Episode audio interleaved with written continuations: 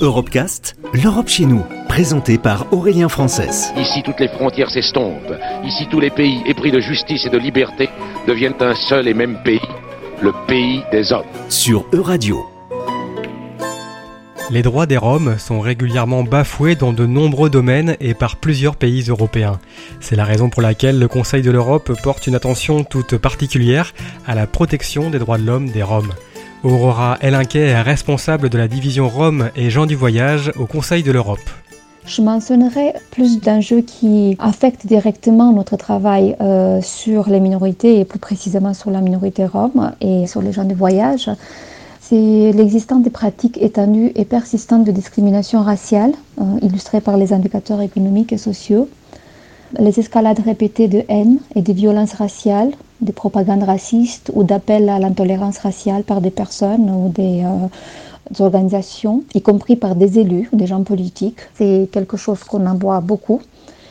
La politique de ségrégation qui est encore très présente, ou d'exclusion des facto des Roms de la vie politique, économique, sociale et culturelle.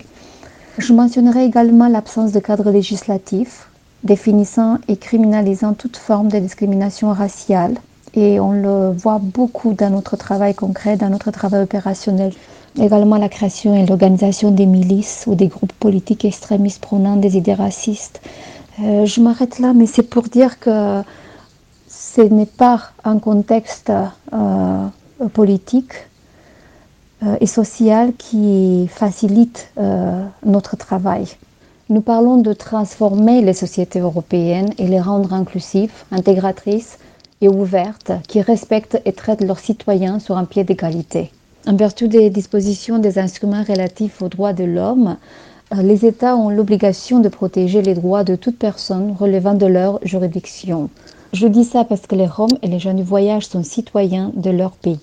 Premièrement, nous veillons à ce que les obligations des États membres envers leurs citoyens roms et, gens du voyage sont respectées. Parce que cette séparation des Roms et des gens du voyage du reste de la population est un long processus historique entaché des épisodes discriminatoires allant de l'esclavage aux exterminations, stérilisation de force, exclusion constante de la société. Donc il est difficile aujourd'hui de parler de différence de manière positive. Il est difficile de parler de différence sans rappeler ce qui a rendu cette différence intolérable.